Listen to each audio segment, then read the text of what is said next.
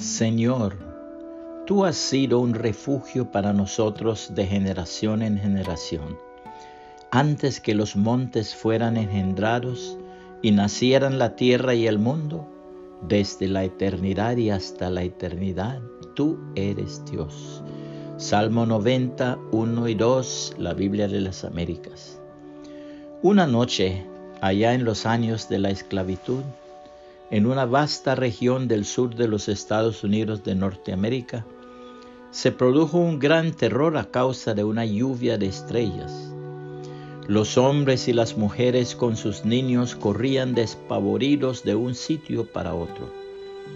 Llegaron a la cabaña de un anciano a quien todos tenían por un creyente fiel al Señor Jesucristo.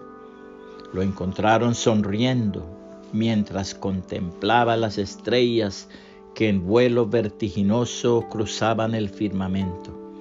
Al ver que todos estaban atemorizados, les dijo, Fíjense ustedes que solo las estrellas pequeñitas son las que vuelan.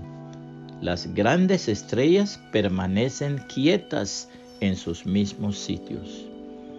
El salmista dice, Dios es nuestro refugio y fortaleza nuestro pronto auxilio en las tribulaciones.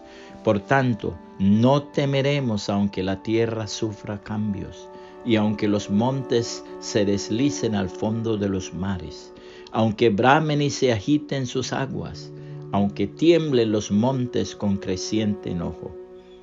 Hay un río cuyas corrientes alegran la ciudad de Dios, las moradas santas del Altísimo. Dios está en medio de ella, no será sacudida. Dios la ayudará al romper el alma. Bramaron las naciones, se tambalearon los reinos, dio él su voz y la tierra se derritió. El Señor de los ejércitos está con nosotros. Nuestro baluarte es el Dios de Jacob.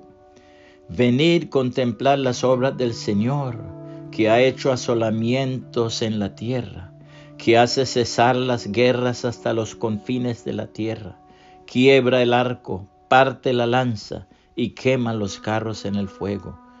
Estad quietos y sabed que yo soy Dios. Exaltado seré entre las naciones, exaltado seré en la tierra.